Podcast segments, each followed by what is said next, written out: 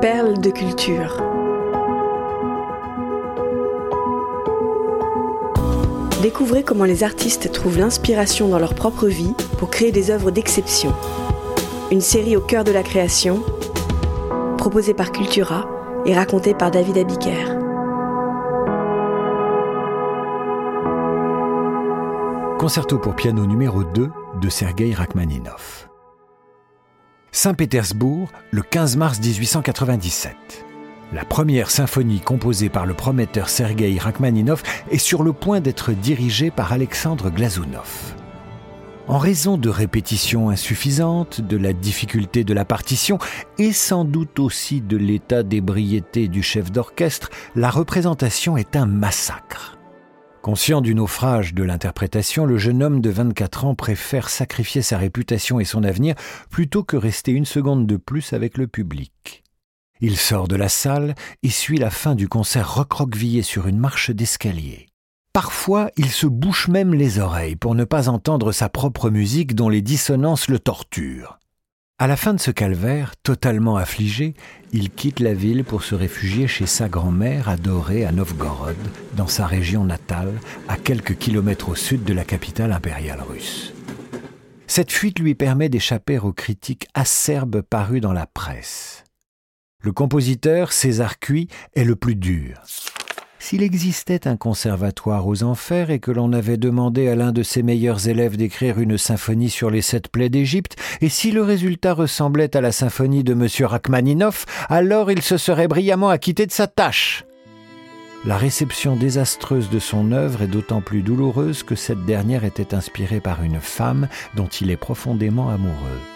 Rachmaninoff avait en effet dédié sa partition à une certaine A.L deux lettres qui correspondent aux initiales d'Anna Lodijenskaya, l'épouse d'un ami. À côté de cette mention, le compositeur a fait figurer une citation de Saint Paul. À moi la vengeance et la rétribution. C'est la même phrase que celle que Léon Tolstoï place en tête de son Anna Karénine. Un roman qui relate l'histoire d'une jeune femme de la bonne société ayant contracté un mariage sans amour il faut voir dans ces différentes allusions la marque des sentiments de Rachmaninov pour Anna Lodijenskaya. Voilà qui donne encore plus d'ampleur à sa débâcle. Une confiance endommagée et des finances en berne entraînent l'artiste dans une grave dépression nerveuse. Une apathie paralysante me possédait. Je ne faisais rien du tout et ne trouvais de plaisir à rien, témoigne-t-il. Je passais la moitié de mes journées allongées sur mon lit en soupirant sur ma vie ruinée. Je ne vivais pas, je végétais, désœuvré et désespéré. Quand le moral descend dans les graves, le corps tire le signal d'alarme. Rachmaninov se plaint de douleurs au dos, aux bras, aux jambes. Il doit malgré tout subvenir à ses besoins. Il donne quelques leçons de piano et cherche sans grand succès des engagements comme pianiste. Il est incapable de se remettre à la composition. Son revers à Saint-Pétersbourg a provoqué un blocage créatif. Le combat contre la dépression dure trois ans, jusqu'à ce que son oncle et sa tante moscovite lui suggèrent de consulter Nikolai Vladimirovitch Dahl, un neurologue spécialiste de l'hypnose. Mélomane averti et violoniste amateur, le psychiatre s'est rendu à Paris à la fin des années 1880 pour étudier avec le légendaire professeur Jean-Martin Charcot à l'hôpital de la Salpêtrière, puis avec Ambroise Auguste Libaud de l'école de Nancy. Alors que Freud utilise l'hypnose sur ses patients à partir de leur traumatisme d'enfance, Dahl pratique plutôt la discipline par la parole et la suggestion positive. À partir de janvier 1900, Rachmaninov se rend quotidiennement dans le cabinet de Dahl pour une séance intensive. Le médecin parvient petit à petit à améliorer le sommeil et l'appétit de son patient, indispensable pour modifier son humeur maussade et déverrouiller le cadenas qui emprisonne son génie de la composition. Confortablement assis dans un fauteuil, le musicien entend jour après jour pendant quatre mois les mêmes formules. Dahl lui affirme avec aplomb vous allez commencer à écrire votre prochain concerto, vous allez travailler avec une grande facilité, votre œuvre sera excellente. Ces phrases, répétées en boucle avec insistance, participent à redonner confiance à l'artiste. La stratégie fonctionne. Dès le mois d'avril, le russe entame l'écriture de son concerto pour piano numéro 2 en do mineur. À l'automne, il a terminé le deuxième et le troisième et dernier mouvement. Le pianiste est à nouveau porté par un désir de musique. Il se murmure que la charmante fille du docteur avec laquelle il jouait à quatre mains tous les après-midi a aussi largement contribué à sa guérison. Le 27 octobre 1901, la création intégrale de son deuxième concerto pour piano opus 18 est donnée à la Société philharmonique de Moscou. Sergei Rachmaninov est assis au piano. Son cousin Alexandre Zilotti à la baguette dirige l'orchestre.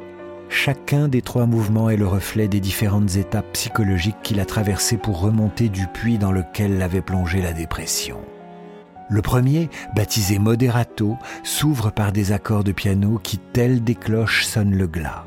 Le musicien sort de sa léthargie et revisite les moments qui l'ont mené vers la crise. Le passé et son cortège de douleurs défilent sur un ton grave, rapidement relayé par les cordes, qui insufflent leur énergie. C'est maintenant l'heure de la résurrection. L'adagio sostenuto déploie ensuite un magnifique paysage apaisé. Le dialogue tendre et léger entre le clavier et la clarinette révèle la profonde sensibilité du musicien.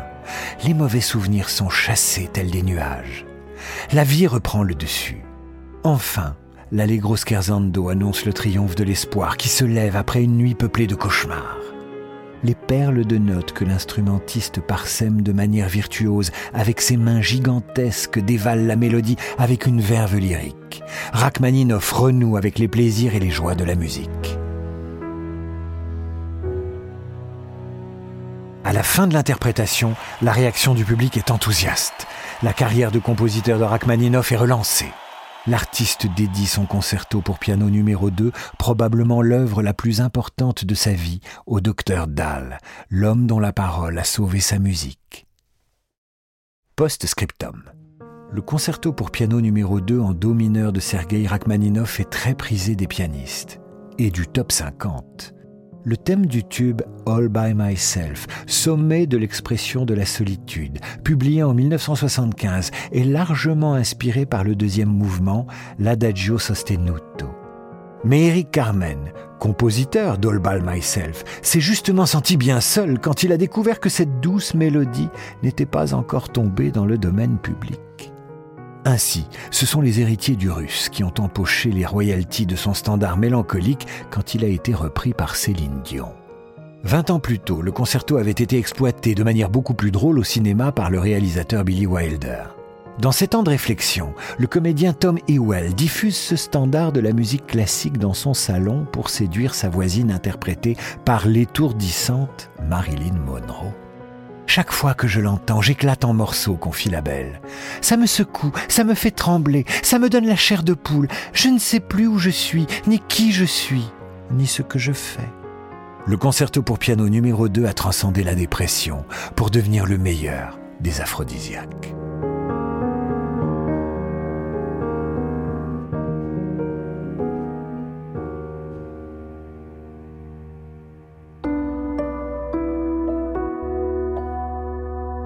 Perle de culture est un podcast Cultura produit par Création Collective. Texte de Julien Bordier, raconté par David Abiker. Rédaction en chef, Éric Leray. Curation, Frédéric Benaïm. Réalisation, Léo Gagnon. Générique, Alto Music. Naming et création graphique, St. John's.